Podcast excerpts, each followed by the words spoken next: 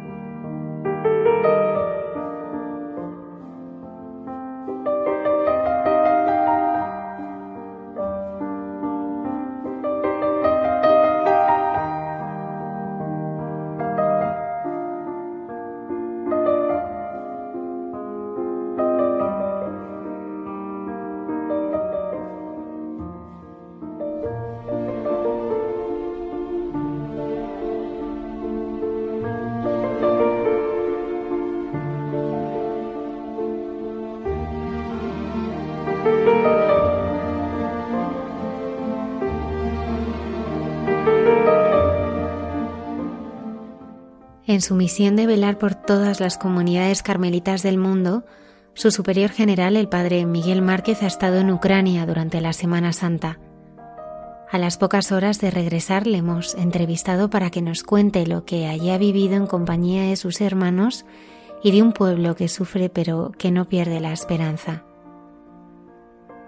En Jesús en su tierra, nuestra arqueóloga y biblista Cayetana Jairi Johnson nos habla de la controversia sobre dónde se encuentra el lugar al que huían aquellos dos discípulos que reconocieron a Jesús al partir el pan y de cómo hoy se recuerda el camino de Emaús.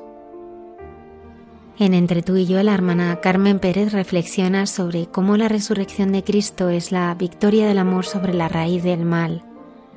Una victoria que no pasa por encima del sufrimiento y la muerte, sino que lo traspasa abriendo un camino en el abismo, transformando el mal en bien, signo distintivo del poder de Dios.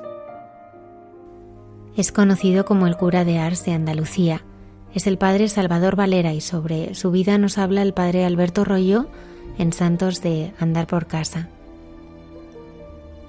Buenas noches y bienvenidos una madrugada del viernes más a nuestro programa Cristo ha resucitado. Feliz Pascua de Resurrección para todos nuestros queridos oyentes.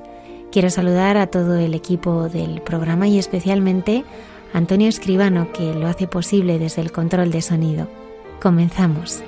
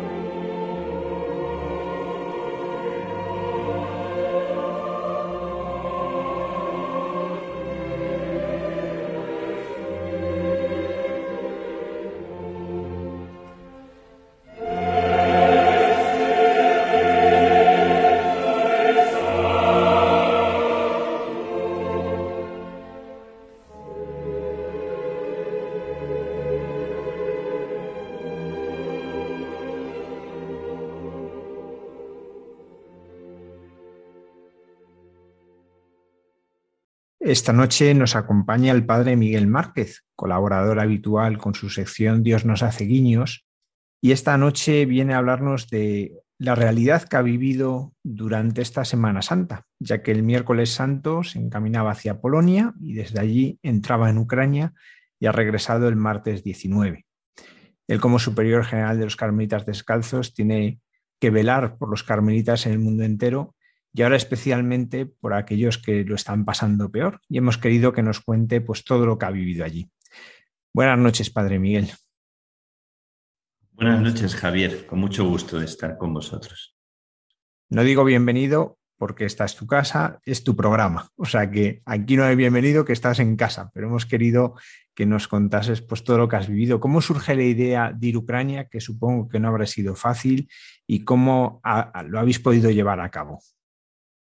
La idea surge como muy espontánea, porque la idea la tenía ya desde que empieza la guerra.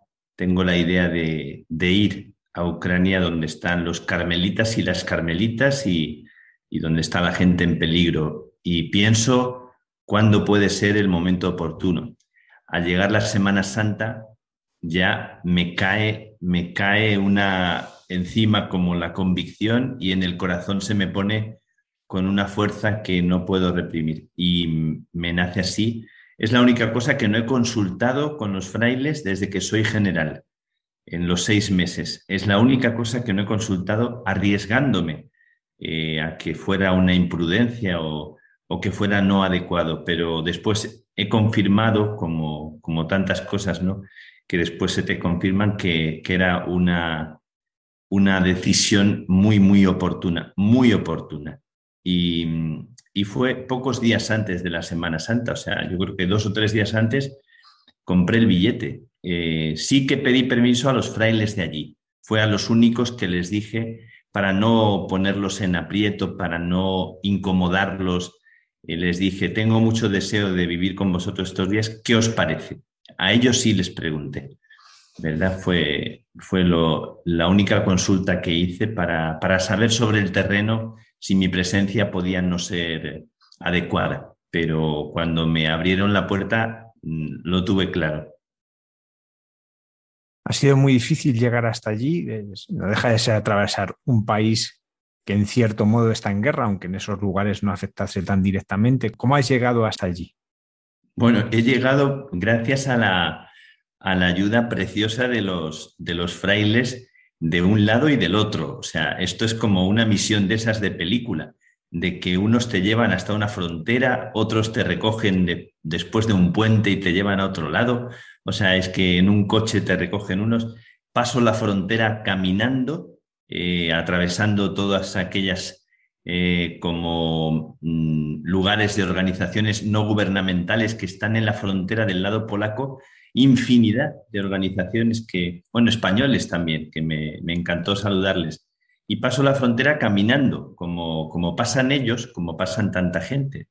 El coche de mis hermanos, de los carmelitas, que me dejan la frontera, y, me acompañó uno, uno que, es, está en Ucrania, pero que se ha venido del lado de Polonia para colaborar humanitariamente y, y preparar los coches que llevan semanalmente dos veces con eh, el alimento y con las ayudas. Y este se ha quedado del lado de Polonia para hacer esa operación todas las semanas.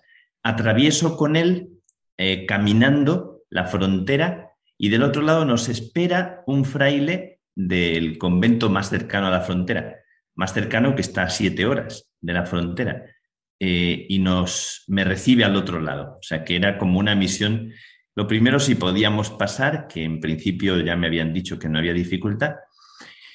Y después ya el camino hasta el convento que, tenemos más cercano, que es el de Berdichev. Em, siete horas de camino.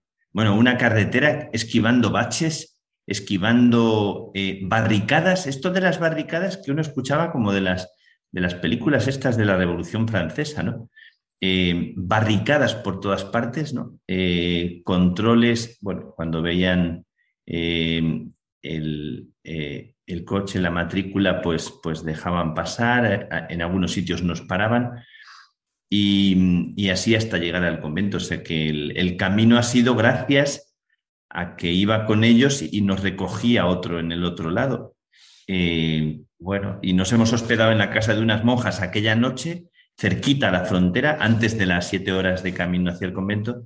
Esto se me olvidaba en unas eh, monjas de la Inmaculada, unas de, de, espiritualidad franciscana, encantadoras, acogedoras, dos, dos hermanas en su casita nos, nos recibieron. Bueno, todo desde el principio fue como una acogida eh, mm, eh, hermosa de parte. Yo me sentía como tan confortado en, la actitud de ellos, ¿no? Bueno, parece que la gente que está más en dificultad es la que, la que acoge con, con más incondicionalidad, ¿verdad?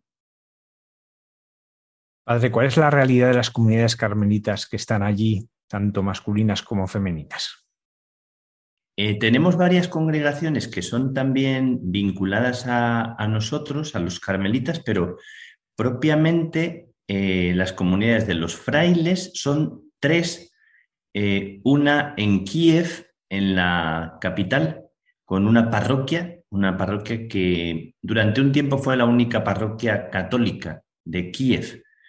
Eh, de hecho, cuando la Madre Teresa de Calcuta viene a Kiev invitada después del premio Nobel y dice que la condición es poder ir a misa, la llevan a nuestra iglesia, que es la única que en aquel momento es como católica. En...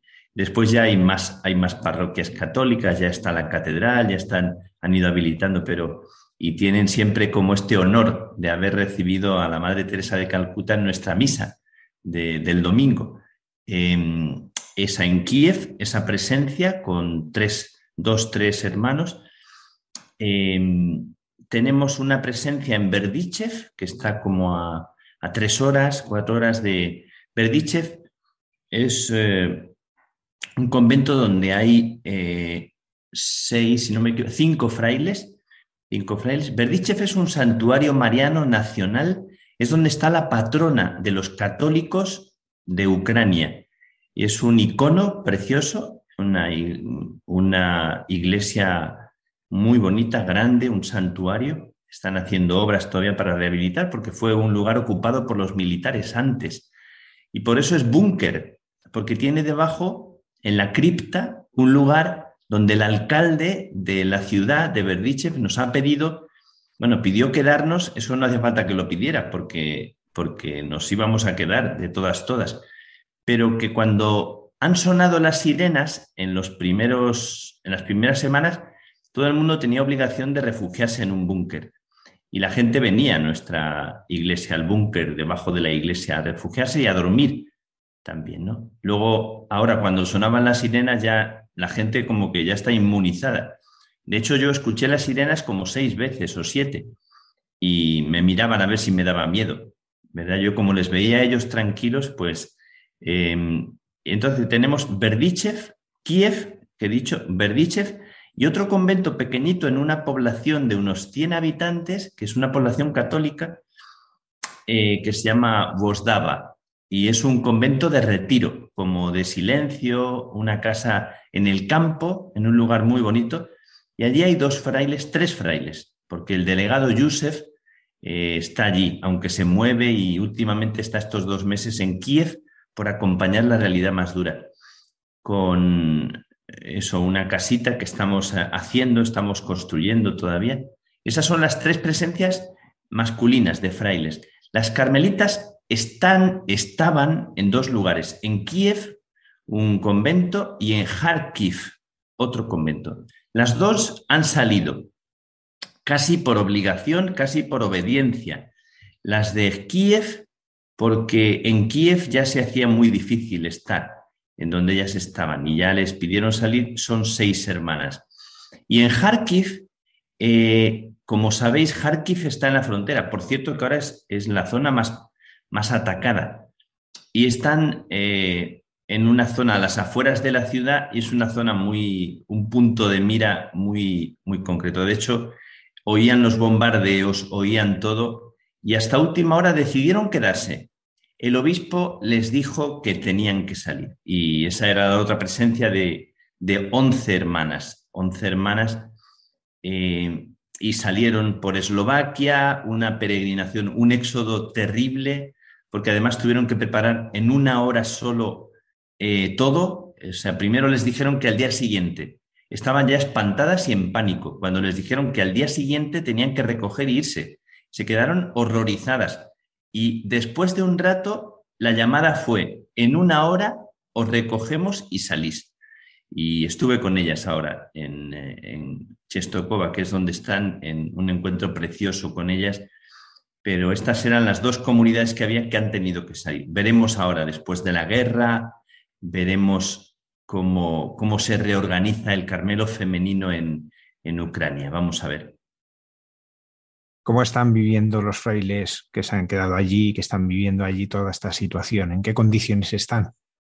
Eh, los frailes están eh, bastante agotados, bastante cansados, porque están en una ayuda que, es variada. Sobre todo la ayuda que más agradece la gente, em, me lo transmitían a mí al saber que yo era el superior general, que me, me recibieron así con tanto cariño, con tanta emoción, dándome infinitas gracias por la presencia de los, de los frailes, porque no se han marchado, porque son frailes polacos la mayoría, hay un par de ellos que son ucranianos, eh, pero porque no se han marchado ni pensaban irse. Uno solo ha salido de los eh, de todos los frailes que había, uno solo ha salido que sí tenía miedo y, ha salido, está en otro lugar, pero los demás se han quedado, la gente agradecía. Lo están viviendo cerca de la gente, junto a la gente, acogiendo, recibiendo haciendo una labor de, contención, de,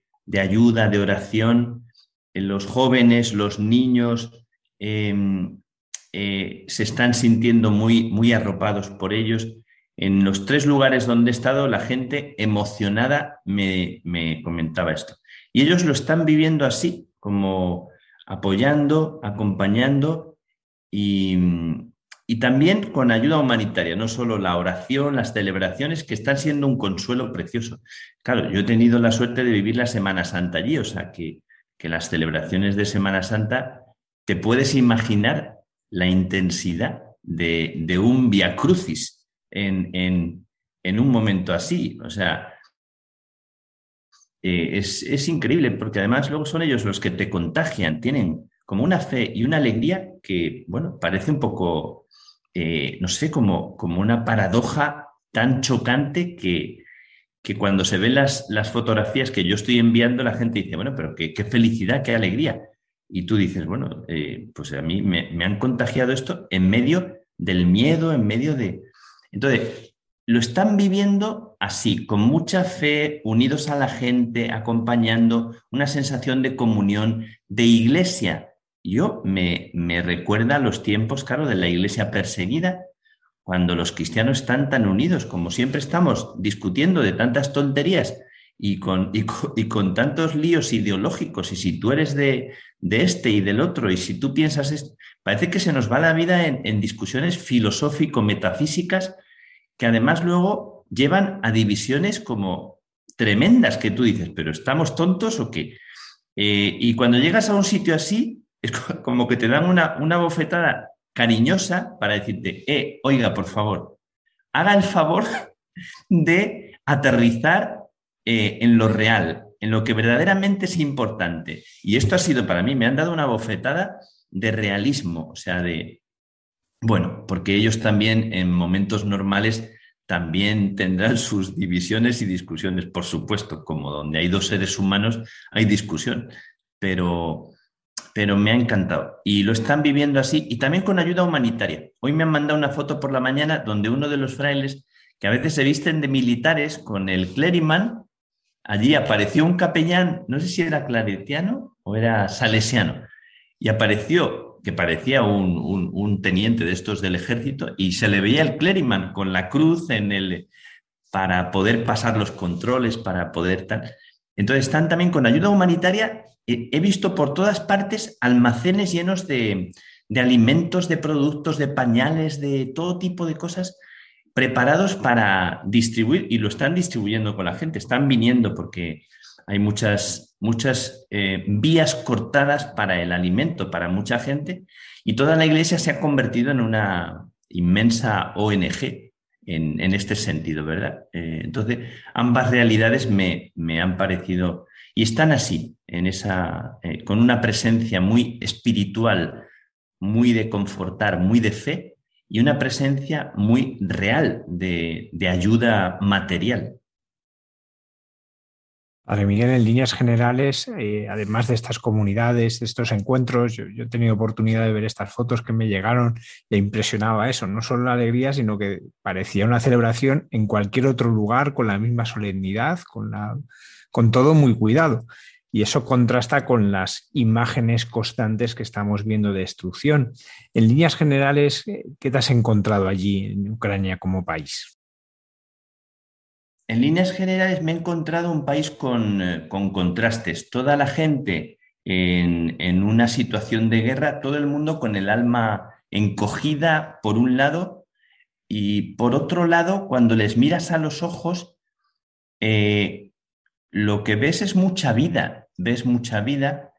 Em, lo que me he encontrado, contrastes, porque cerca de Kiev lo que ves es mucha destrucción material ves muchos lugares, ves tantas eh, gasolineras, tantos hospitales, tantas casas, tantos los pueblecitos de alrededor, bueno, sobre todo donde estaba, hemos visitado dos campamentos de los rusos. Eso es peluznante, el, estar en ese campamento después de 15 días de haber salido los rusos. Es peluznante porque ves todo, ves todo, ves el jabón, ves los, calcetines colgando, ves la taza puesta en la mesa, ves eh, la cafetera con los tomates en un bote, las naranjas, eh, las patatas en el suelo, lo ves todo y dices, hace 15 días estaban aquí, ¿no? Entonces me he encontrado un contraste muy fuerte entre esas casas quemadas, bombardeadas, con las familias dentro.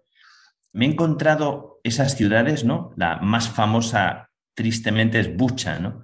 Pero Irpin eh, y y por ejemplo, Borovianka, que es la ciudad que están visitando ahora los periodistas, que tiene todas esas casas, eh, edificios inmensos destruidos, ¿no? Con eh, una mañana la gente amaneció con las bombas en sus casas. que... Entonces, ese contraste, y por otro lado, em, más lejos de la capital, y no me quiero ni imaginar, claro, ya lo hemos visto en las imágenes de Mariupol, de Kharkiv, de, la zona que más les interesa. Eh, y luego más, más cerca de la frontera ya como una vida más normal, una vida más eh, aparentemente normal, aunque también los bombardeos han estado en Viv, que pasé ayer. Ayer pasé al lado de Viv, eh, donde estaban bombardeando, o sea, justo la gente estaba preocupada porque, pero pasamos por las afueras, no, no pasamos. Entonces, he encontrado un pueblo Mm, un pueblo que está muy unido por causa de la guerra, eh, con muchos contrastes y lo que estábamos comentando antes, entre la preocupación, el miedo, el pánico, el no saber, la indecisión y también como una alegría en las celebraciones. Y cuando visitaba algunas casas que he visitado, algunas personas, no sé, una sensación de que son ellos los que te arropan, de que son ellos los que te bendicen, de que son ellos los que te animan, digo, bueno, esto es una cosa un poco como curiosa. Yo voy allí, claro, soy el padre general, voy allí a, pasar con ellos, a ayudarles, a, bueno, ayudarles con el ánimo. y de repente eso, ¿no? Es muy bonito, muy bonito em, que al final de la misa en Wosdava, eh, un pueblecito de 100 personas, estaban las ancianitas con sus pañuelos en la cabeza, los niños en primera fila, algunos ancianos, pocos hombres, claro, los hombres están en la guerra, y, al final me dice el eh, Maximilian, que es el prior, bendíceles. Entonces les voy bendiciendo uno a uno, les impongo las manos, y ya cuando las jóvenes o los niños les bendecía ella, pero las abuelas me agarraban la mano, me agarraban las manos, me daban la vuelta y me besaban las dos y yo digo, esto es como la primera misa. Y dice, dice Maximilian o Yusef, dicen, claro, es que para ellos es tu primera misa. O sea, entonces era conmovedor que ellas te, te agarraran la mano, señoras recias, de piel arrugada, así de esta gente de una fe como, como tan, tan que son como las que te, te ungen, te bendicen, ¿no? Con su beso. Bueno, así que me, me han ido taladrando, me han ido como dejando caos técnico total, o sea, bueno, me, porque una jovencita también en Kiev, que yo la bendije y me hizo la señal de la cruz en la frente también como para animarme. Em, bueno, es que son tantas cosas, los abrazos que te daban, ¿no? Agradeciendo. La gente estaba deseando un abrazo, un, esto. Al final de las misas era como una procesión de gente que te expresaba y te decían lo que sentían. Una joven, una joven que ha perdido todo en Mariupol. Yo he perdido la casa, he perdido todo, ¿no? Y estaba allí sonriendo y ayudando a los demás. Digo, esto es, esto, esto, aquí se queda uno sin palabras, aquí ya no hay, no hay argumentos, ¿no? Otra joven que decía, tú has venido aquí y 200 de los hombres trabajadores de mi empresa han huido, han desaparecido, se han ido a una zona más cómoda, eh, más tranquila y nos han dejado aquí, ¿no? Con, con esto. Bueno, y me decía, ¿y tú has venido aquí? Me decía mirándome a los ojos así fijamente, ¿no? Eh, bueno, o sea que esto me, me, ha, impresionado, esto en líneas generales, ¿verdad? Porque habría tanto que contar como ellos, que no paran de contar, es que están, están deseando que alguien les escuche su historia. Padre Miguel, uno nunca piensa que va a haber los horrores de una guerra y tú has estado allí y, como nos decías, has podido estar en campamentos abandonados rusos, en estas ciudades devastadas ¿Cómo se queda el corazón cuando uno está caminando entre el fruto de la barbarie? ¿Cómo lo has vivido tú el, visitar esos lugares? ¿Qué ha supuesto para ti? Mira, si vieras, si supieras, cuando dejamos los coches y nos adentramos en el bosque y todo el mundo decía, por favor, mirad dónde pisáis, porque eh, parece un lugar que nadie ha pisado todavía después de varios días porque nadie tiene ganas de pisar el campamento ruso. Pero nosotros teníamos ganas de verlo todo. Teníamos ganas de comprobar y de poder eh, experimentar, para poder contar. Íbamos pisando el suelo con mucho cuidado, para mirando a ver dónde pisábamos, porque están dejando minas en muchos sitios y decían esto, que cerca de Kiev había muchas minas y nosotros nos metimos en el campamento ruso en uno de los más numerosos, había 7.000 allí, rusos era donde estuvieron 7.000 rusos. Luego visitamos otro después. Em, íbamos como entre, entre un silencio eh, sobrecogido, entre la sorpresa de cómo fabrican las madrigueras donde viven en el tiempo que están allí, con aparatos que tienen y hacen agujeros en el suelo los cubren con leños y, hacen auténticas madrigueras en, pocos días.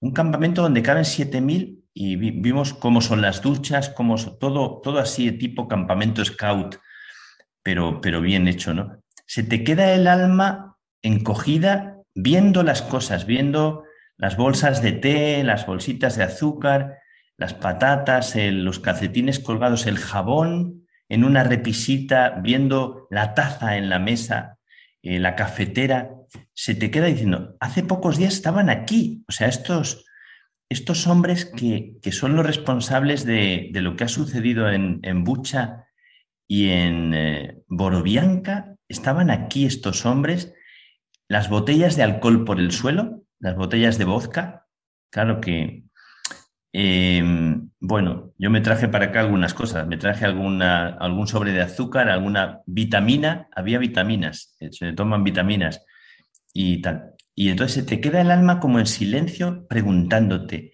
pero ¿cómo el ser humano puede llegar a, a semejante cosa? ¿no? No, no voy a contar en la radio detalles que son muy escabrosos de los que he escuchado, que hemos escuchado de los capellanes militares, ¿no?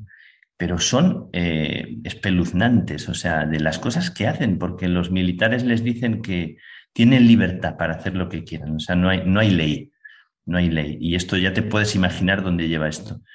Em, entonces se te queda el alma con una pregunta profunda, ¿no? Que te atraviesa. Pero ¿cómo el ser humano en el año 2022 puede todavía, o sea, sabes que los llaman a los rusos, especialmente a los chechenos y a los que contratan y algunos, en general a los rusos los llaman, en Ucrania los llaman orcos, recordando la película del Señor, dice, son como orcos, o sea, son gente que no tiene límite, o sea, y que van adelante y, y, arrasan, ¿no? Los llaman orcos. Em, Bueno, claro que no todos los rusos serán así. Claro que no, no estamos diciendo, no estamos haciendo una generalización. Claro que el pueblo ruso y la nación rusa no tenemos que meter a todos en el saco, por supuesto que no. Nosotros tenemos conventos en Rusia, o sea, y tenemos gente y sabemos que tal. Em, entonces, mm, se te queda el alma muy, muy encogida y cuando ves las ciudades, nos quedamos en silencio mirando, observando sin poder decir nada. O sea, movíamos la cabeza, yo veía algunos que resoplaban. Estaba con nosotros el rector del seminario de Kiev, eh, em, que ha vivido todo de cerca, porque ha, ido a visitar los lugares y, aquellos que enterraron en, en Bucha los, los 98 que estaban por las calles, están enterrados en el lugar donde rezamos. Fuimos allí, a la fosa común a rezar con él. Él sabía todo, nos iba explicando todo y, y se te queda el alma así, ¿no? Una bomba de racimo cae en el seminario, cae en el patio del seminario. Estuvimos en el agujero que crea la bomba y está allí la bomba, está incrustada y toda, toda la metralla que sale disparada, los destrozos que hizo, ¿no? decapitó una imagen de la, de la Virgen de Fátima que estaba a 60 metros, 70. Es que esas bombas de racimo prohibidas provocan una, una, un daño espantoso alrededor, ¿no? Atravesando hierros, atravesando, bueno.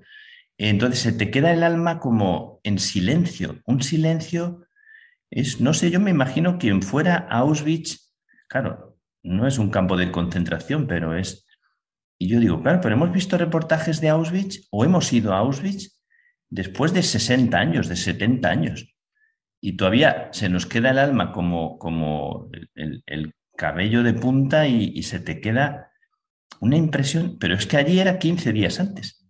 Entonces, así me quedo, me quedo en silencio, también como quien se queda indefenso ante algo que le paraliza, pero, pero luego más tarde me nace por dentro una energía, la rabia, me nace eh, un enfado que me provoca también una reacción y pedir, pedir mucho, pero no solo pedir, también que mi vida cambie, ¿verdad? Que mi vida sea otra, que, que yo despierte, que yo pueda decirle a la gente, vamos a luchar con las armas de la luz, Padre Miguel, precisamente en el programa entrevistaste al padre Yusef, que nos contabas que está allí, y él hablaba de esta guerra espiritual también que está en el fondo, ¿no? Estamos viendo los efectos de una guerra, pero habrá una guerra espiritual. ¿Tú cómo has vivido esta dimensión? ¿Cómo esta mirada que va más allá de toda la destrucción, de toda la lucha, y descubre esta lucha entre el bien y el mal? Bueno, pues como he tenido la suerte de vivir también la, el día de Pascua, el día de resurrección, eh, la vigilia pascual con ellos, entonces la, la, visión no es mía, es la visión de ellos, es lo que yo percibí de ellos, que celebramos la Pascua de Resurrección y no dejaban de cantar el aleluya.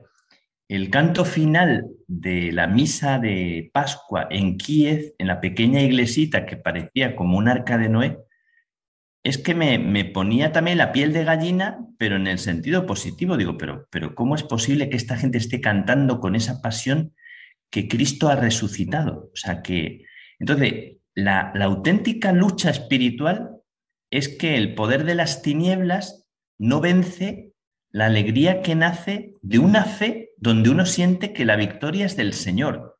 Y lo estamos diciendo en cuando la guerra no ha terminado, cuando en cualquier momento en la casa de alguien le puede caer una bomba y la gente canta, aleluya, ha resucitado. Es verdad, ¿no? eh, Christus Foscres. Entonces dicen Christus Foscres y, y, lanzan un grito de guerra, ¿no? El grito de guerra es eh, Christus Foscres, es Cristo ha resucitado, verdaderamente resucitado. Y tú, cuando en las homilías que a mí me tocaba hacer, yo empezaba Christus Foscres, claro, la, la reacción, al, escuchármelo decir en, en ucraniano, la reacción de la gente era como, como instintiva, ¿no? Como verdaderamente ha resucitado, ¿no? O sea, que la, lucha espiritual es que el miedo no eh, paralice, no em, congele la fe que tienen. Y la fe que tienen está a flor de piel ahora, porque todas las celebraciones que he vivido eran una expresión como muy bonita, serena, ¿verdad? Cuando tú veías las iglesias, por ejemplo, en Berdichev, que es mucho más grande, y tú pensabas, esta gente podría estar aquí horas y horas en misa, en la pasión, nadie se sentó, eh, nadie se sentó. Que por cierto, yo estaba con un cansancio de piernas y yo decía, aquí no se sienta nadie. Estaba yo, y digo, allí las abuelas, los abuelos y, los niños de pie, digo, nada, como para quejarse. Aquí no sé, aquí ni, ni, un, ni un pensamiento de, quejarse o de... porque están y, y, te daba la impresión de que podían estar ahí el tiempo que fuera, porque el venir a la iglesia, el que la iglesia estuviera abierta y poder venir a rezar, para ello es la vida, es la vida, ¿no? Entonces, esta, esta lucha espiritual es una lucha contra, eh, contra la tristeza, eh, contra la derrota, contra eh, el miedo.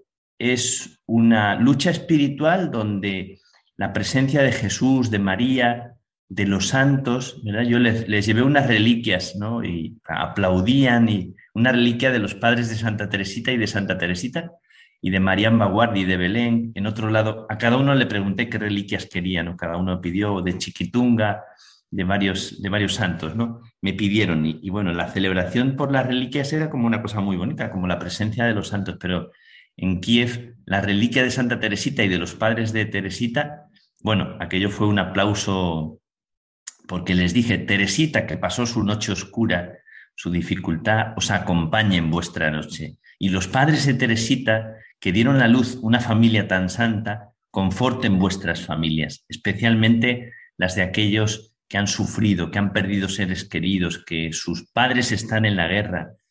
Entonces, bueno, pues eh, eh, esta lucha espiritual que decía Yusef y que, y que es verdad, es que le sientes le sientes que te contagian la fe, ¿no? Así que he ido yo allí a acompañar, pero sobre todo me, me he dejado así como, como llenar de, la fuerza de su fe em, y me ha, me ha conmovido mucho, sí, la fe y las celebraciones, ¿no? Tan, tan bonitas, tan, tan sencillas y tan llenas de, y al final digo, claro, si, si, Cristo ha resucitado, pero si es que lo he visto en sus caras, o sea, em, si es que para mí el resucitado este año eh, ha estado, no digo más patente que nunca, porque, porque lo está, pero es como si ellos me hubieran dado eh, la respuesta, ¿no? La procesión de la mañana de Pascua alrededor de la capillita era muy corta, porque la capilla, la iglesia es pequeñita,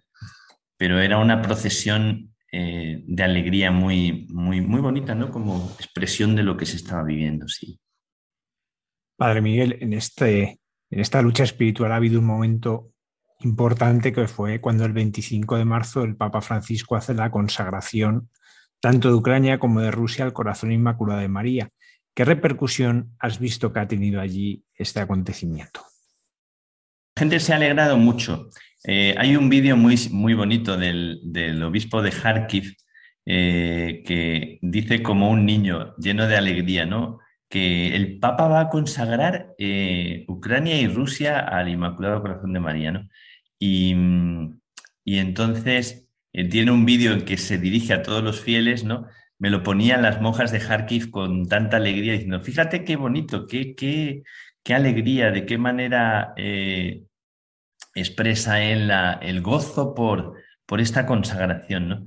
Pues no sé, como una, una señal que en realidad, pues claro que ya está consagrado todo a María, o sea, claro que ya está todo, todo en manos del Señor. Claro que donde hay un cristiano que reza, allí aquella tierra es una tierra en la que Dios está poniendo su mirada con cariño, bueno, y donde, y donde no reza la gente también, pero, pero ya es una consagración donde hay una persona que, ¿verdad? que está presente y hace presente a Cristo, pero, pero una consagración específica en este momento, un decir, María, cuida de, de, esta tierra, cuida del pueblo de Ucrania y cuida del pueblo de Rusia para abrir nuestras vidas a la verdad y a la luz, pues está claro que en este momento es como una violenta llamada a una comunión en, la esperanza y en la fe de que Dios y María nos acompañan a pesar de, de tantas preguntas que se quedan en el corazón.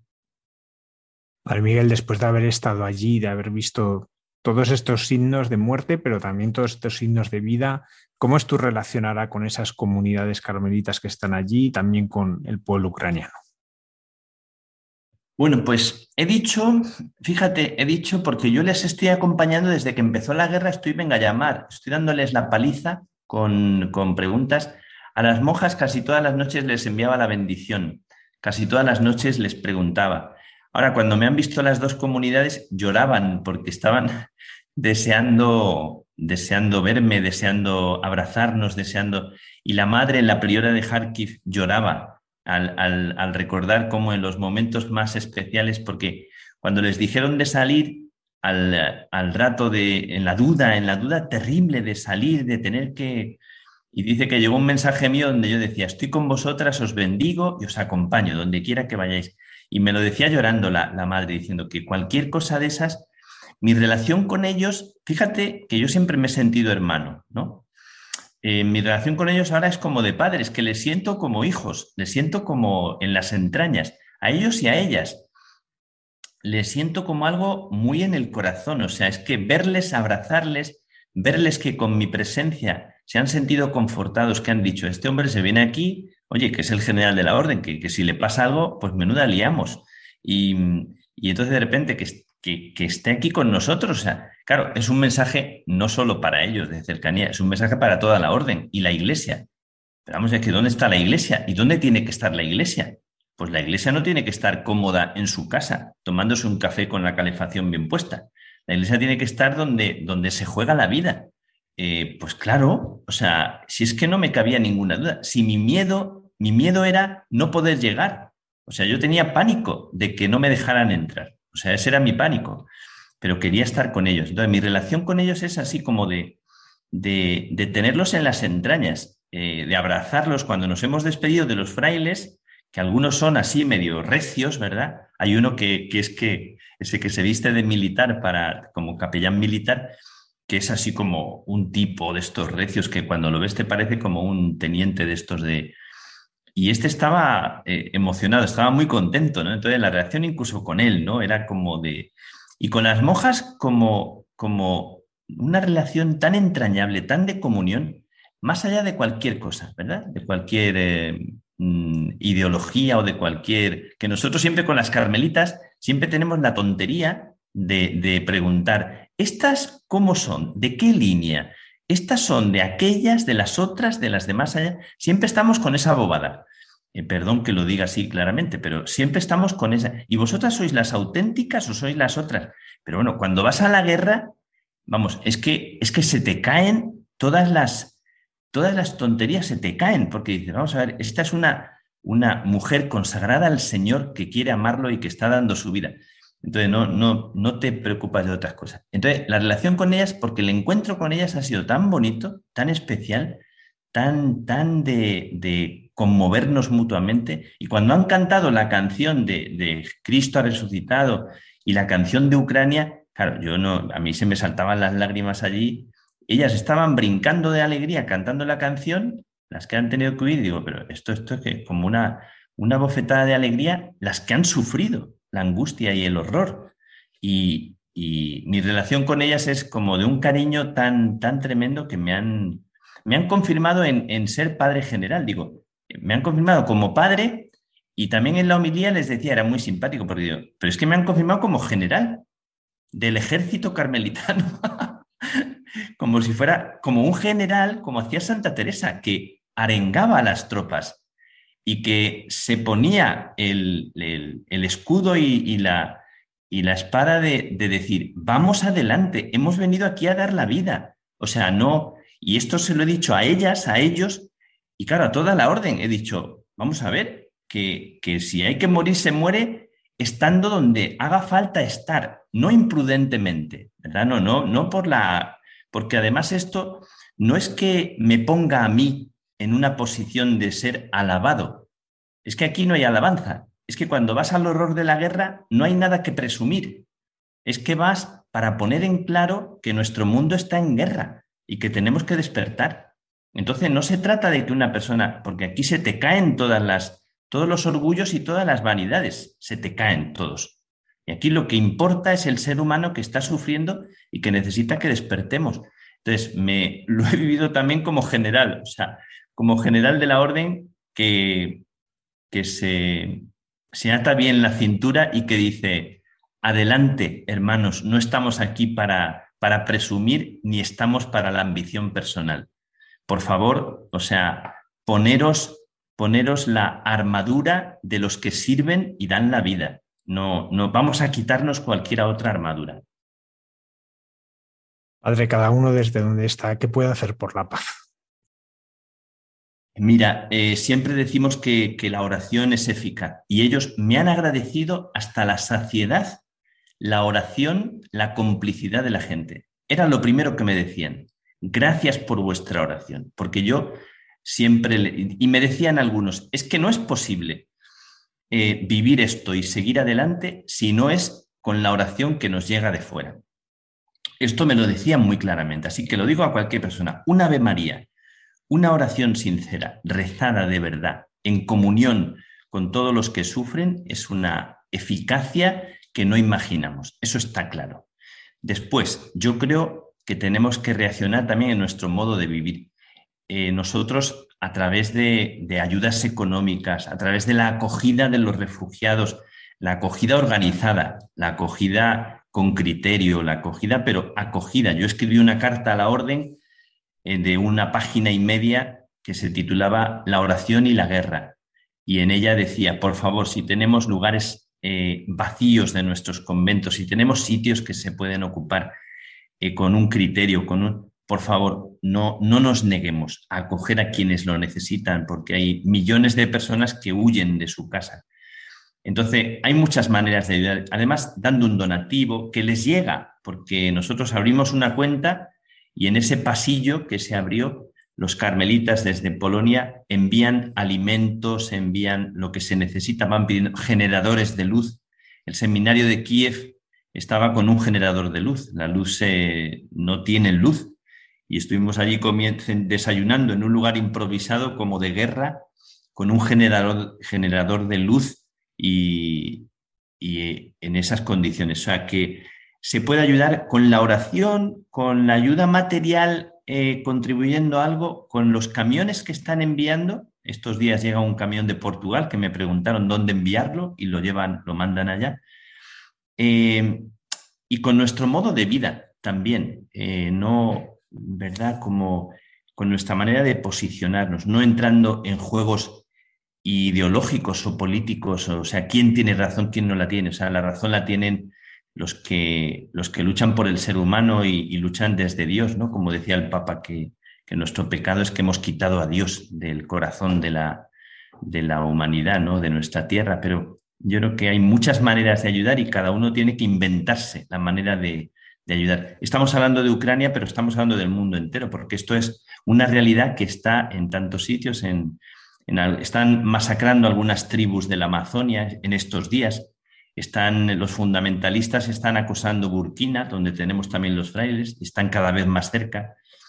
Y, Siria sigue siendo, sigue siendo una cosa silenciada y tenemos allí las carmelitas en Alepo, que siguen allí rezando en medio de la ciudad, una ciudad y un país arrasado, ¿no? Y todavía siguen, siguen allí los conflictos, que no se nos olvide ningún conflicto, ¿no? y Colombia está temblando por las elecciones y, y Nicaragua sigue siendo un país en, bueno, etcétera, por, por mencionar, ¿verdad? O sea que yo creo que podemos hacer mucho y despertar. Y necesitamos no ser tan cobardes, ser prudentes, porque a veces también somos muy imprudentes en lo que decimos, en lo que hacemos, hay que tener mucho tino, eh, pero a veces hay tanto tino que, que no somos denuncia profética, ¿no? Y, y, nosotros también necesitamos dejarnos denunciar cuando, cuando estamos también tan, tan fuera de donde hay que dar la vida. Padre Miguel Márquez, muchísimas gracias por habernos traído esta noche esta realidad que has podido vivir en tu viaje a Ucrania y por tu sección Dios nos hace guiños, pues tan valoradísima por todos los oyentes por el bien que nos hace. Muchísimas gracias. Gracias a ti, Javier, a todos los que hacéis el programa y a toda la gente que contribuye a ponerle voz a, la fe y a la esperanza. Y gracias porque, por todo lo que llega y por lo que también en esos lugares de misión, como en, eh, en Ucrania también, porque también está Radio María y también hay frailes que en, en, Ucrania trabajan en Radio María y hacen programas. Varios me lo comentaban. O sea que gracias por el bien que, hacéis vosotros también de corazón. Un abrazo muy fuerte. Un abrazo grande, Javier.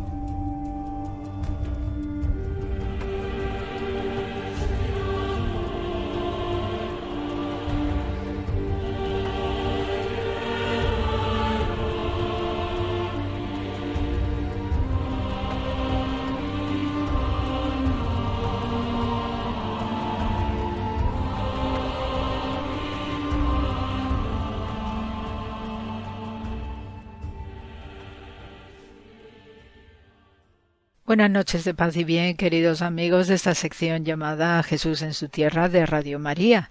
Y en primer lugar, pues eh, felicitaros de corazón en esta semana de Pascua eh, por la resurrección de un Galileo estupendo y maravilloso y también pues nos tenemos que congratular porque al mismo tiempo se está celebrando la Pascua judía, el Pesach, y también para los musulmanes el Ramadán. Eh, la concurrencia de estas tres celebraciones pues también ha, eh, provocado ¿no? pues una serie de plegarias conjuntas, un, un mejor bienestar acerca de la convivencia de estas tres religiones monoteístas y sobre todo porque las tres pues también tienen el denominador común que es el de la reflexión, el de la búsqueda de la iluminación espiritual, un reconciliarse también con Dios en estas fechas y sobre todo lo que implica desde el punto de vista de un renacimiento, ¿no? de una mayor espiritualidad y también comprensión del prójimo. En este es el hilo conductor común y a todos ellos pues eh, nos debemos también ¿no? esta fraternidad bajo el mismo Dios. Eh, también en esta semana pues tenemos una, un episodio entrañable desde lo que podemos leer en el Evangelio de Lucas, que es el famoso encuentro de Maús. Y eh, este Maús, pues, eh, tiene una celebración muy peculiar, particular en, Jerusalén, porque el 18 de este, de esta semana, el lunes 18, suele ser el lunes de Pascua, eh, en todo el calendario, pues se realiza una peregrinación que sale desde el cenáculo del monte Sion y van caminando todos los que se adhieren a esta peregrinación hasta la ciudad de Maús, que está medio camino entre lo que es la actual Tel Aviv y Jerusalén. Entonces, pues es una mm, costumbre entrañable, cariñosa donde los haya, ¿no? Porque da muchísima ternura verlos a todos como van subiendo y bajando esas colinas mientras se va produciendo ese descenso hacia lo que es la parte del Mediterráneo y siempre con esa voluntad de eh, lo que significa el camino, ¿no? El, andar, el ir haciendo esa reflexión personal también y a quien necesite pues hacer alguna penitencia. Caso es que el paisaje realmente que se atraviesa para llegar a esta ciudad de Maús que ya os digo que está a medio camino entre Tel Aviv y Jerusalén, la verdad que eh, es da muchísima mayor inspiración para lo que es el propósito de este camino. Ya desde el punto de vista arqueológico, pues ahí tenemos cierta controversia acerca de lo que es la localización de esta ciudad de Maús. Se han llegado a proponer hasta cuatro eh, lugares para eh, eh, lo que es este episodio del Evangelio de Lucas. Y parece ser el que se lleva digamos la palma no de toda la concurrencia más veraz no de este episodio es la llamada Emmaus Nicópolis sabemos que recibe este nombre alrededor de 220 aproximadamente porque el prefecto de Roma de entonces, llamado Sexto Julio Africano, que ya era cristiano eh, por esas fechas, pues eh, solicita al emperador romano Helio Gábalo que eh, cambiase el nombre de la ciudad a Emmaus Nicópolis, ¿no? la ciudad victoriosa, para darle un rango y un estatus importante y sobre todo porque él como cristiano pues obviamente quiere también dignificar esta ciudad porque hay una tradición fortísima en la cual pues parece ser que lo que narra el Evangelio de Lucas se dio en ese punto de la, dentro de las cuatro propuestas que hay de ciudades de Maús, pues esta parece ser que la tradición de los peregrinos de antaño era fortísima, tanto para eh, Sextio Julio africano, que vio clarísimo que aquella ciudad debía ser preservada desde el punto de vista imperial romano de una manera especial. Ya después eh, tenemos eh, que la ciudad sufrió, muchísimo eh, con la plaga de Justiniano. de nuevo tenemos aspectos de pandemia a lo largo de la historia y esta ciudad sufrió muchísimo, ¿no? Este tema de la plaga justinianea que arrasó prácticamente con el 50% del Imperio Romano de entonces, en el siglo VII, perdón. Y sabemos que esta ciudad pues fue especialmente azotada por qué? Porque la ciudad de Maús, pues al encontrarse medio camino entre lo que era el antiguo puerto de Jaffa que era un lugar importantísimo desde miles de años atrás de entrada de personas, de entrada de mercancías, pues obviamente cuando eh, tenemos una pandemia en marcha, eh, los puertos pues suelen ser las vías de acceso, de entrada de enfermos y de ahí el contagio eh, se está hecho, ¿no? El caso es que tenemos que en la ciudad de Maús pues sufrió muchísimo por esta plaga de Justiniano eh, por eh, precisamente su proximidad con el puerto de Jaffa y en esto pues eh, lo traemos a nuestro mundo y, recordad cómo nuestros aeropuertos se tuvieron que blindar automáticamente y los puertos de mar igualmente pues porque se sabe no que son puertas de entrada no para para cosas no muy buenas o muy positivas en el caso de la salud. El caso es que Maús eh, después de esa plaga de Justiniano pues quedó un tanto debilitado se quedó convertida en una poquísima cosa muy ínfima. Muchos de sus edificios no sobre todo ya de época eh, cristiana a partir del siglo IV con Constantino y Santa Elena pues quedaron prácticamente en desuso hasta que después vino la época de los cruzados y los cruzados pues revigorizaron la ciudad y se sabe por diversos restos arqueológicos que han dejado, al igual que en otros puntos, de acceso a Jerusalén, donde también hay pequeñas torres o pequeños eh, fortalezas no miniatura que se apoyan en diversas colinas que rodean a la ciudad de Jerusalén. Por eso eh, los arqueólogos, pues en algunos casos han llegado a proponer otra ciudad muy próxima a Jerusalén, como Abu Ghosh, no, eh, que podía ser el famoso Maús del relato neotestamentario.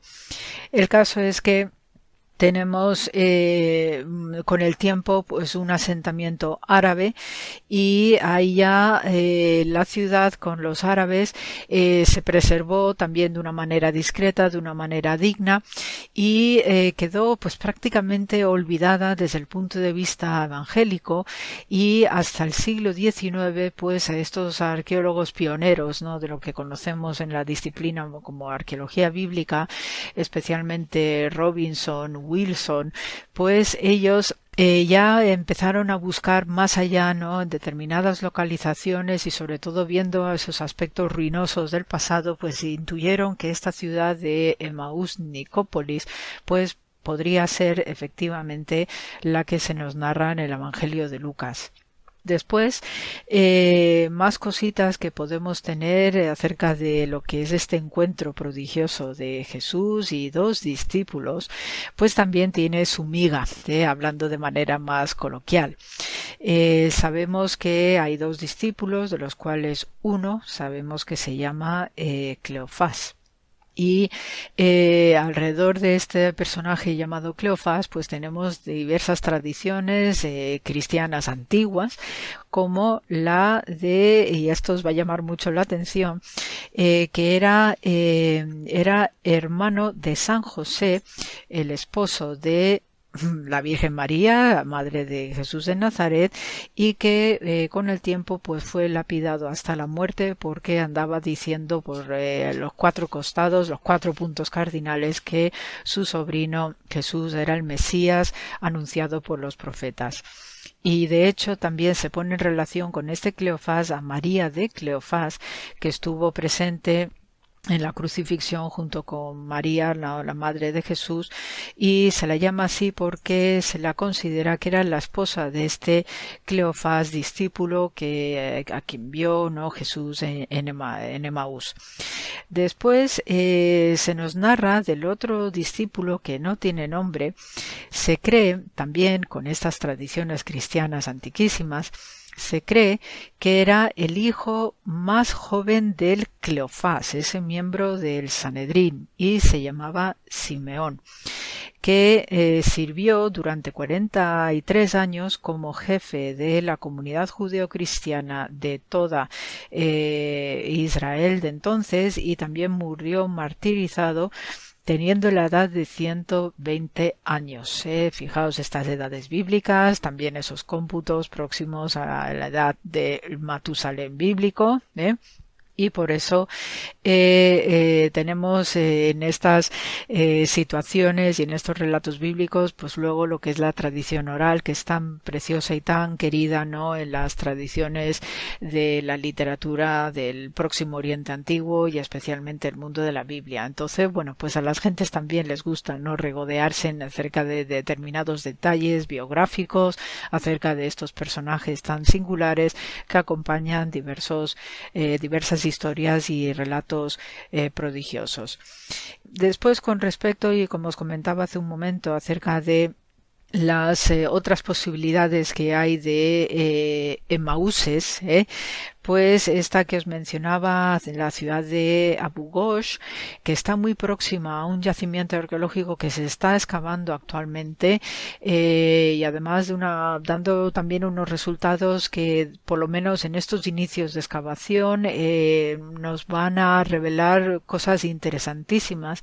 Esta Abu Ghosh está muy cerca de eh, la antiquísima ciudad de Kiryat Yarim y en esta ciudad de Kiryat Yarim es donde estuvo durante unos 20 años el rey David con el Arca de la Alianza. Eh, sabemos que en este lugar eh, hay construido eh, un convento, ¿no? Convento de, del Arca de la Alianza, se llama así, lo llevan unas monjitas y es curiosísimo, ¿no? El, que hace poco que estuve con los, uno de los directores de la, de la excavación, pues nos cuenta cómo las monjitas están ayudando también a las labores arqueológicas y la verdad que viendo las fotos con las hermanas pues es de verdad es cuanto menos chusco, ¿no? Y también es una forma, ¿no? De implicarlas y de hacerlas ver que su convento tiene una razón de ser, el haberse construido allí y el caso es que ya están saliendo primeros restos que por lo menos nos están llevando al siglo VIII antes de era cristiana y eh, todavía pues hay que abrir más zanjas, más trincheras, puesto que al estar el convento pues no resulta fácil tampoco abrir un yacimiento de, de grandes eh, dimensiones. El caso es que eh, también se sabe que en esta localización de Abu Ghosh pues estuvo asentada una de las legiones eh, romanas principales, la décima legión, y que eh, estuvo ahí acampada precisamente preparándose para la captura de Jerusalén en el año 70, la destrucción del año 70. Por eso pues hay todas estas nuevas digamos reformulaciones de qué posibilidades de Maus hay, pero ya os digo que la principal donde se concentran todas las fuerzas de peregrinación, donde se concentran también mayores restos arqueológicos, es la que os mencionaba eh, esta primera llamada Emmaus en Nicópolis.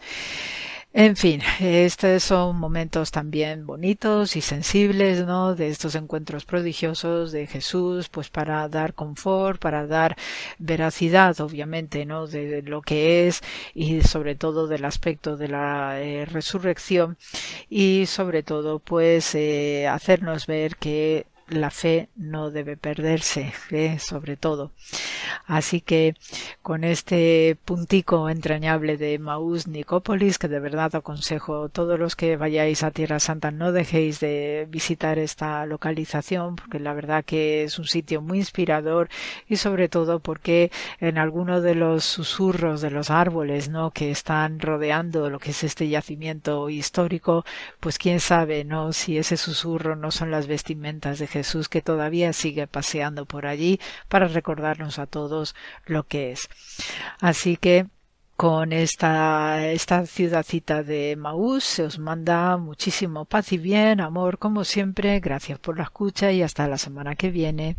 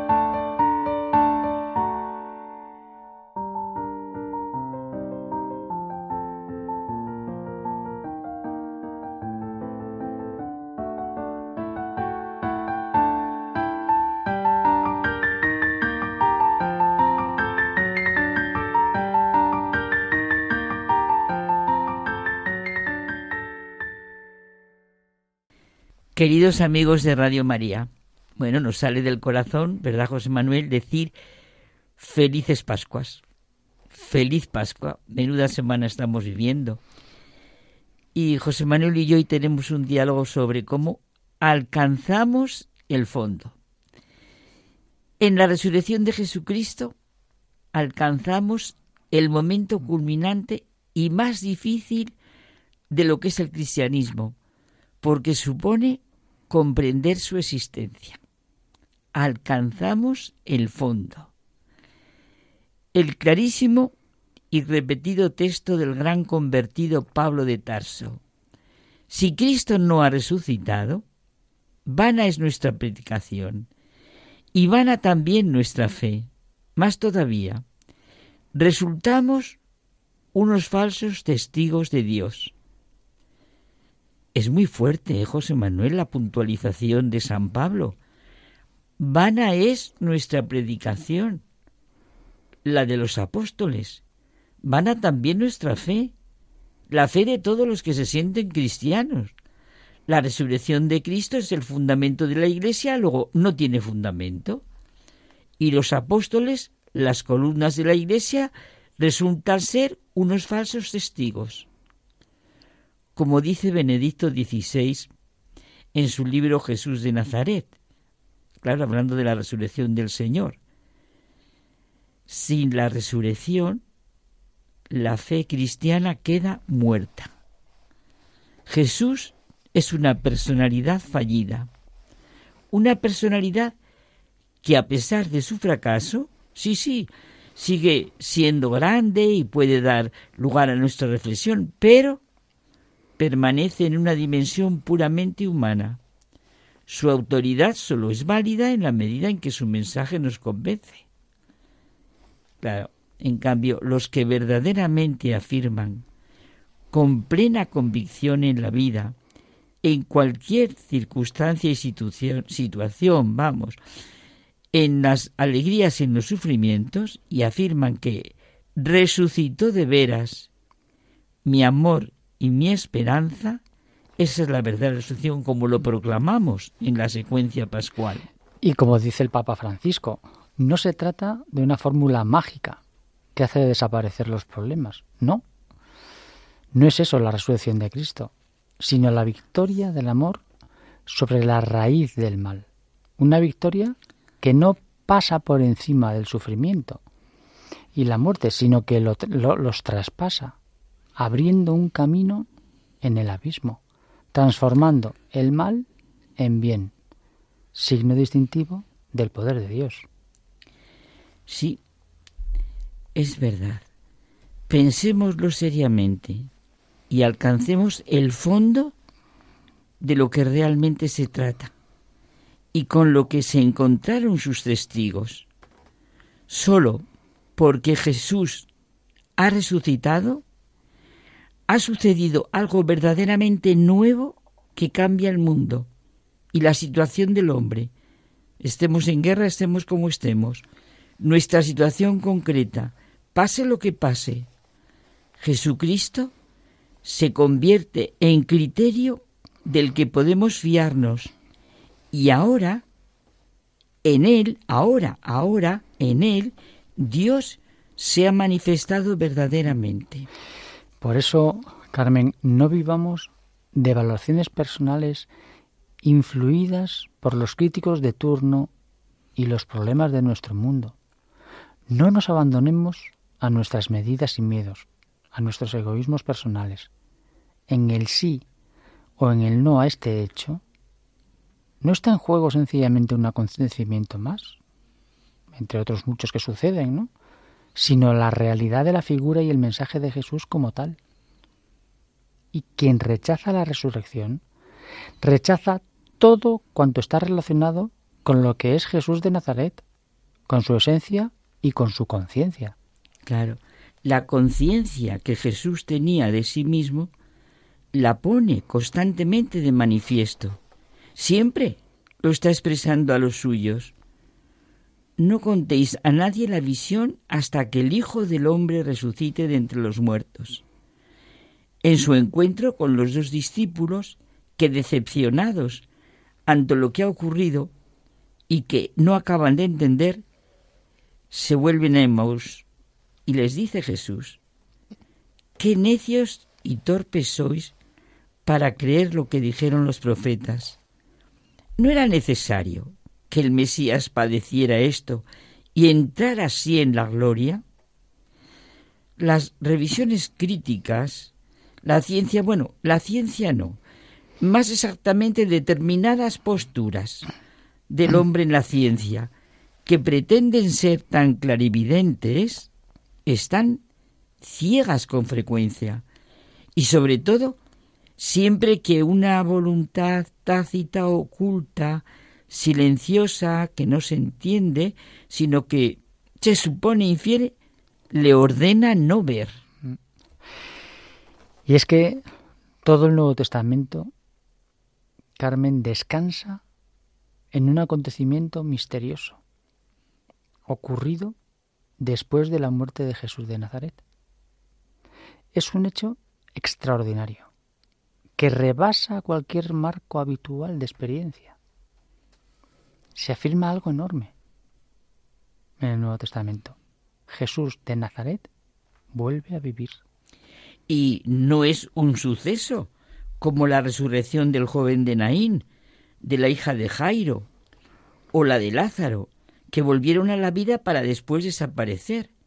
Ni tampoco, mucho menos, claro, es el Maestro que vuelve a vivir en el sentido de Sócrates, que antes de morir había hablado con sus discípulos de que su alma sobreviviría en una vida mejor y más grande, ni en el sentido de la influencia real ejercida por el recuerdo del hombre, Jesús de Nazaret, aniquilado por la muerte, que ha despertado de nuevo bajo una forma eh, nueva y transmutada. No, no, no.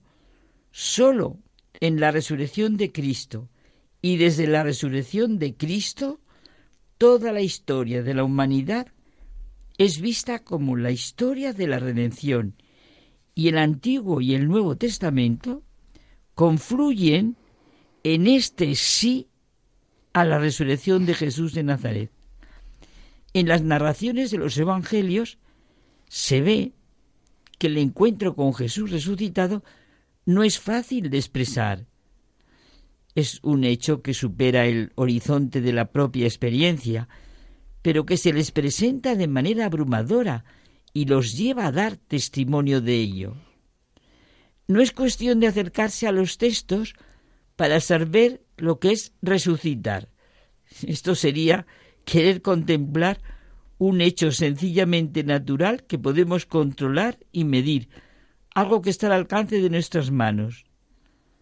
La resurrección ha puesto de manifiesto lo que estaba oculto desde el principio en la naturaleza de Jesús, el Hijo del Hombre, el Hijo de Dios. No se ha arruinado su vida, sino que se prolonga llevando consigo su vida humana hasta la eternidad. Y esto, evidentemente, José Manuel, nos lleva a cambiar nuestros esquemas y criterios sobre nuestra propia mm. existencia. Claro, y es que hay que preguntarse, mm, ¿nuestro interior y nuestra experiencia protesta contra esta exigencia de la fe? Pues si lo hace, así ha de suceder, porque de lo contrario tendríamos que desconfiar de nosotros mismos y preguntarnos cómo nos tomamos realmente estos, estos relatos del Evangelio sobre la resurrección. Siempre y de las más diversas maneras se ha pretendido arrancar la resurrección de la vida del Señor. Estamos ante una alternativa en la que alcanzamos, como hemos empezado diciendo, el fondo. Si nos tomamos a nosotros como medida, con nuestra existencia, con nuestra manera de pensar, y juzgamos a Jesucristo partiendo de ello, no acertaremos a ver en la resurrección más que el producto de unas formulaciones. Claro, sí, lo que hacen muchos críticos. La figura de Cristo exige la fe ante el misterio de que Jesús ha venido al mundo no para traer conocimientos y experiencias nuevas, sino para salvarnos Porque Cristo ha resucitado, la resurrección es el fundamento del mundo verdadero. Es el verdadero fundamento de la esperanza de toda la humanidad. Ciertamente, el sufrimiento, la muerte, sí, sí, las guerras, todo lo que estamos viviendo, pues son el mayor enigma de la vida. Si morimos para siempre, ¿qué sentido tiene todo? La vida, el tiempo, los anhelos del ser humano, nuestros deseos de felicidad, plenitud. Realmente la muerte, vista así, lo deja todo sin valor y sin fuerza. Pero no, la muerte no tiene la última palabra. Dios es vida y está por la vida. Eso es lo que nos hace Jesús y nos lo tenemos, nos lo dice Jesús, nos lo ha hecho y nos lo dice y nos lo tenemos que decir constantemente. Soy el camino, la verdad y la vida.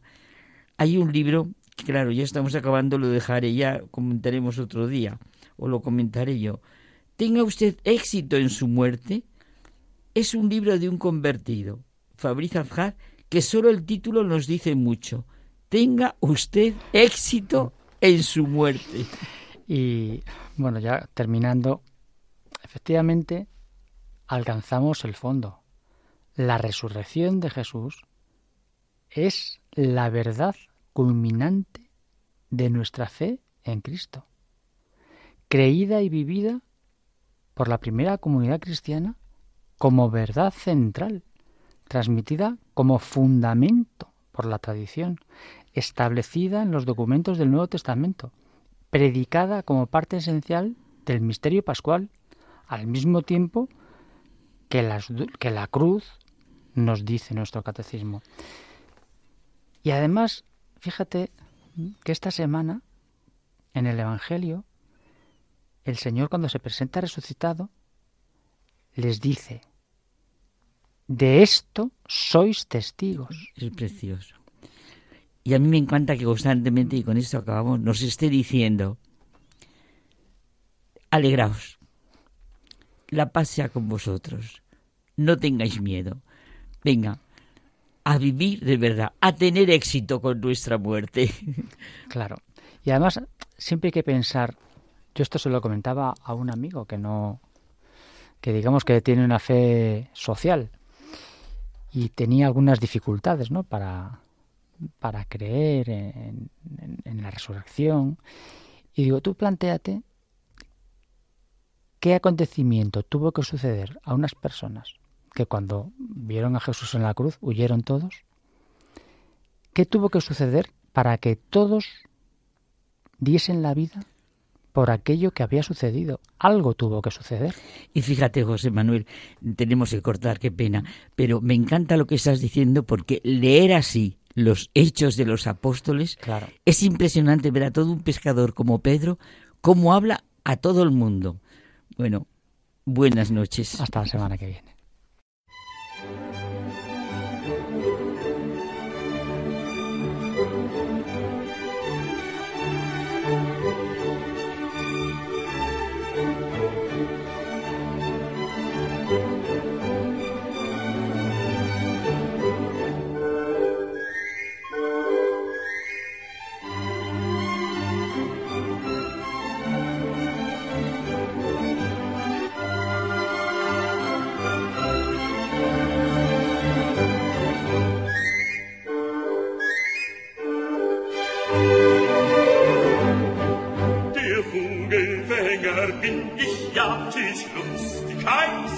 das ich Gewäger bin bekannt bei allen und jung im ganzen Land. Weiß mit dem Locken umzugehen und mich aufs Weiten zu verstehen.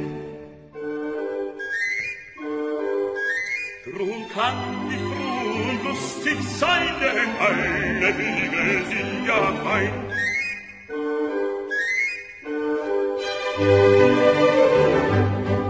Der Bogenfänger bin ich, ja, sieht lustig eins. Ich Bogenfänger bin bekannt, bei alt und jung im ganzen Land. In unsere Mädchen möchte ich, ich bin sie duzen, weiß für mich. Kerti sie bei dir ein und alle Mädchen wären mein.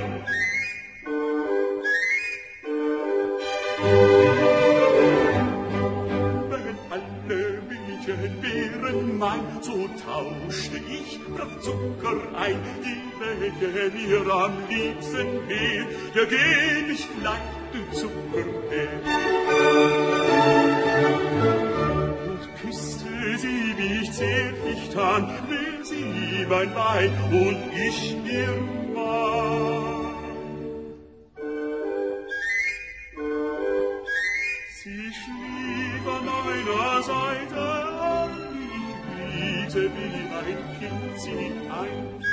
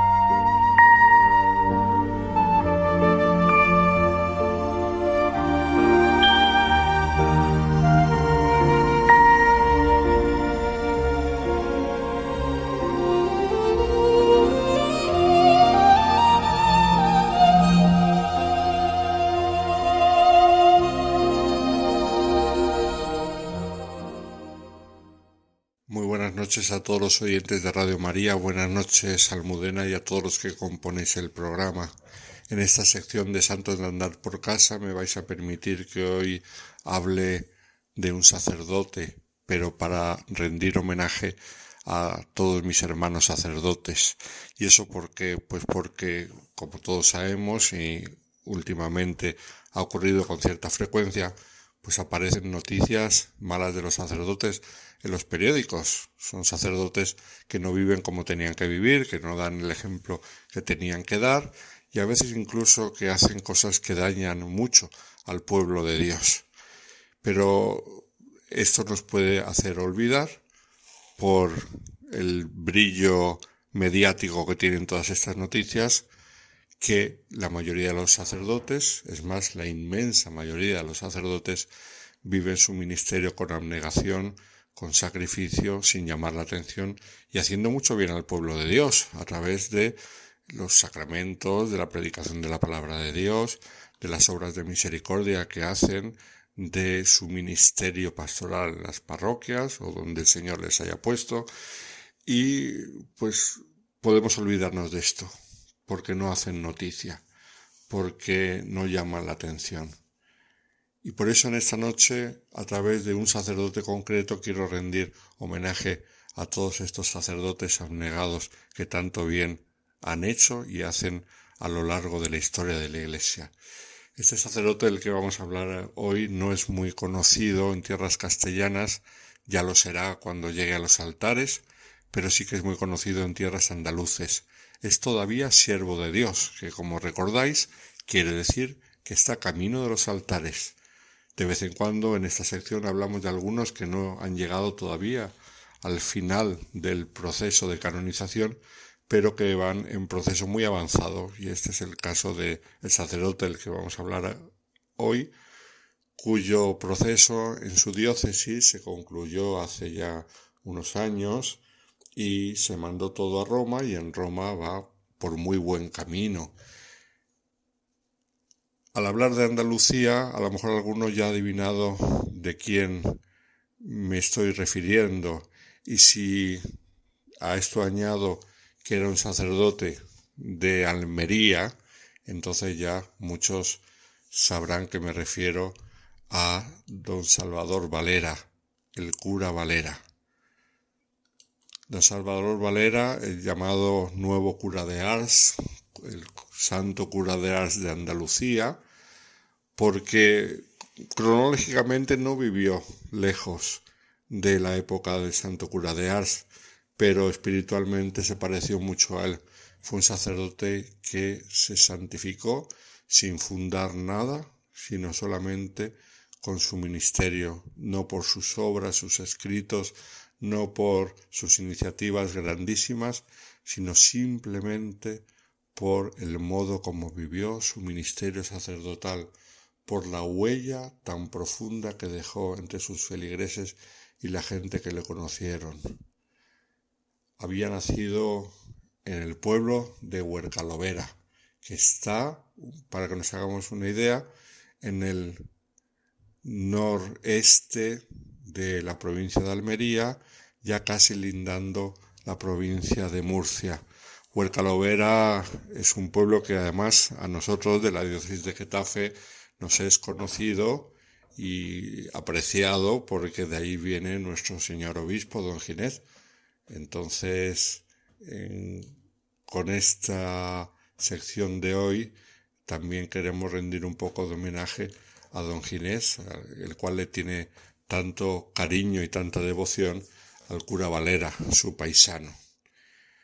Había nacido el 27 de febrero de 1816, con lo cual ya nos situamos en una época histórica difícil, difícil mm, en general para la sociedad española, que había salido de la guerra de la independencia, contra los invasores franceses, con todo el sufrimiento que la guerra produjo, eh, una España empobrecida, una España que sufría de vez en cuando y le ocurrió durante la vida del cura Valera, de las epidemias como la de la temida, muy temida fiebre amarilla, pero otra también como el tifus, en la cual murió el mismo padre de don Salvador, como luego veremos. Luego además era una sociedad aquella andaluza, pues con muchas dificultades económicas, también se sumaba el contrabando que hacía estragos entre los pueblos, como era el caso de Huercalovera.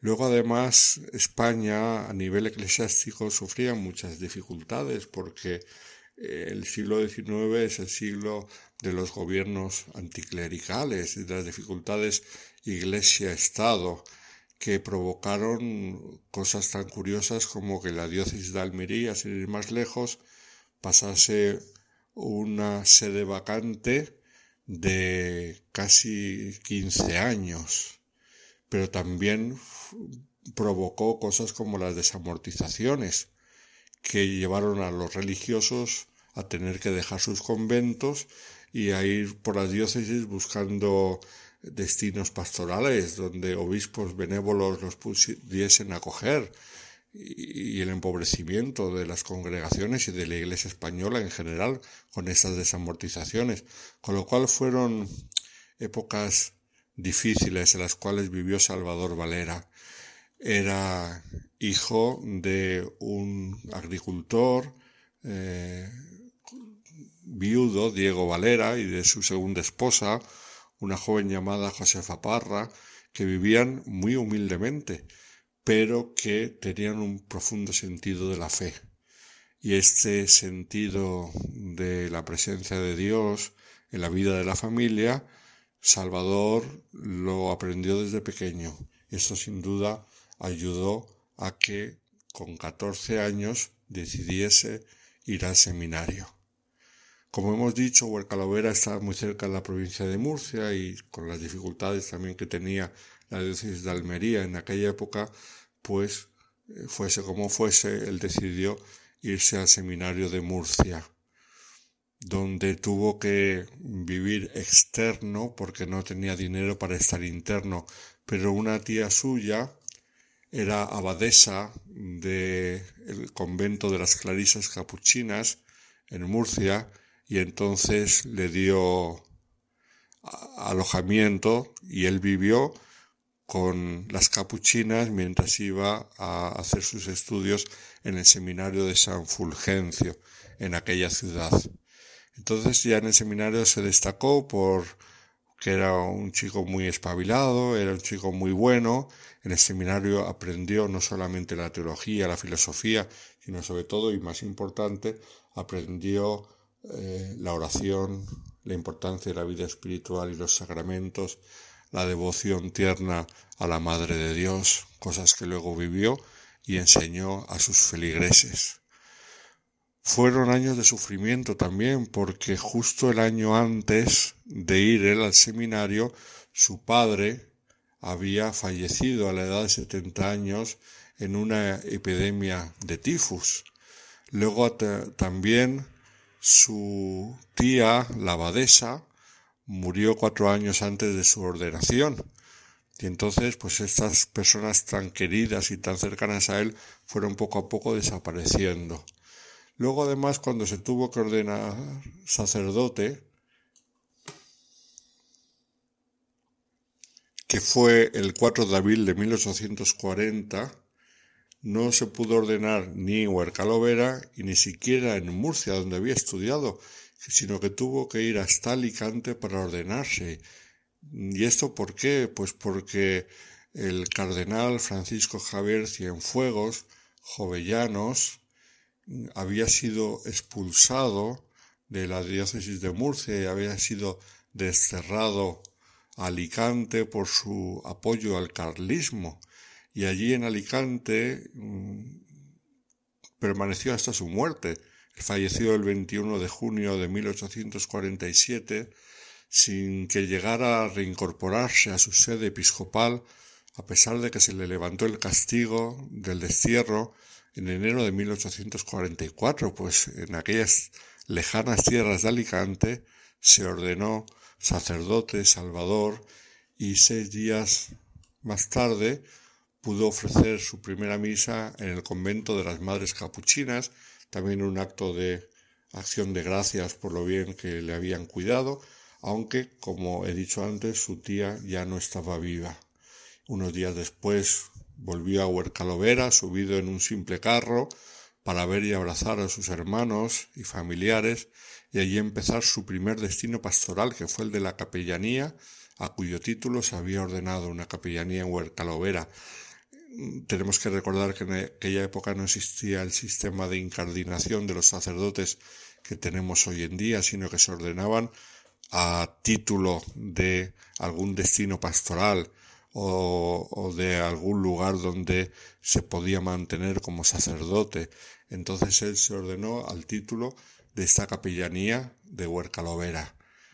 Huercalovera será a partir de entonces una constante en su vida porque él ejerció el ministerio en distintos sitios, ejerció el ministerio, por ejemplo, en Cartagena, también antes había ejercido el ministerio en Alama de Murcia, pero sin embargo en su vida fue un siempre volver a Huercalovera.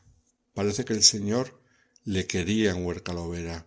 Huercalovera fue su misión, Huercalovera fue su calvario, Huercalovera fue su gloria, porque allí es donde Él dejó la huella más profunda. La obediencia le llevó, como digo, a otros cargos pastorales, pero siempre de un modo u otro consiguió volver a su tierra querida, donde sus feligreses empezaron a aprender y, apreciar sus virtudes, porque le veían pobre, le veían abnegado, le veían ah, siempre con un fervor apostólico grandísimo, siempre dispuesto para atenderles, le veían cercano a los humildes y a los sencillos, aunque a la vez sabía tratar a los ricos y a los poderosos, pero él buscaba la salvación de las almas, de las unos y de los otros. Un hombre que no tenía miedo a remangarse y a ponerse a ayudar a los demás como le ocurrió cuando estuvo destinado a Cartagena, ya que en el año 1865 esa ciudad sufrió una epidemia de cólera y entonces la entrega del cura Valera fue total, llevando consuelo, ayuda y esperanza a tantos enfermos como a sus familiares, y visitando a los moribundos. No había persona enferma que no recibiese su ayuda. Y esto mm, en primera persona. Y esto con riesgo de coger él también la enfermedad, que gracias a Dios no la cogió, eh, el cólera. Pero fue tanta la fama que adquirió que el 26 de septiembre de 1868 el general Prim, que visitó Cartagena, eh, le quiso llevar a la Villa y Cortes de Madrid y le ofreció el trasladarle a Madrid. Pero el cura Valera solo le pidió una cosa, que fue regresar a su querida villa de Huercalovera. Huercalovera se demostró como cura de Ars a la española, con sus diferencias, pero viviendo en la pobreza, la sencillez, ayudando a la gente a vivir la virtud. Es verdad que el cura de Ars, por el ambiente en el que vivió, tenía un radicalismo que a veces se ha considerado poco consecuencia de la espiritualidad francesa de aquella época, cosa que don Salvador Valera era un hombre lleno de dulzura, un hombre lleno de bondad, que atraía a los demás eh, invitándoles a hacer el bien, invitándoles a vivir el bien, que es el amor de Dios. Don Salvador Valera. Leemos que cuando murió en su habitación había solamente un catre de tijera con una colcha de percal estampado, unas gafas, un rosario, un bastón de madera, seguramente su breviario, una litografía religiosa, una silla, unas monedas en el cajón de la mesa de noche y, nada más, todo una sencillez y una pobreza impresionante. Y así como impresionó durante su vida, en el momento de su muerte impresionó a aquellos que supieron cómo había fallecido con tanta sencillez y con tanta humildad. Don Salvador Valera, un sacerdote que nos hace recordar a tantos y tantos sacerdotes que pasan por el mundo haciendo el bien. Ojalá su ejemplo cunda y haga que tengamos muchos santos sacerdotes en la Iglesia. Muy buenas noches a todos los oyentes de Radio María.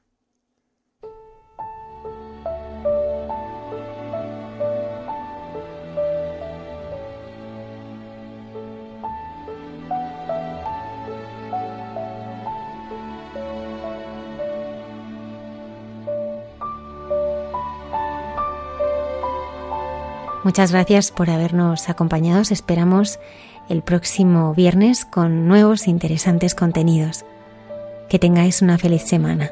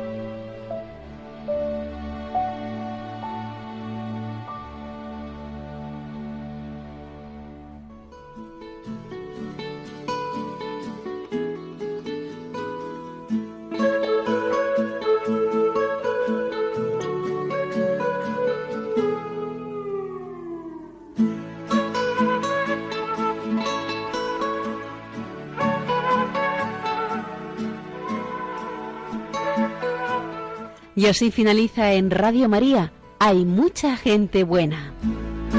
Un programa dirigido por Almudena Delgado.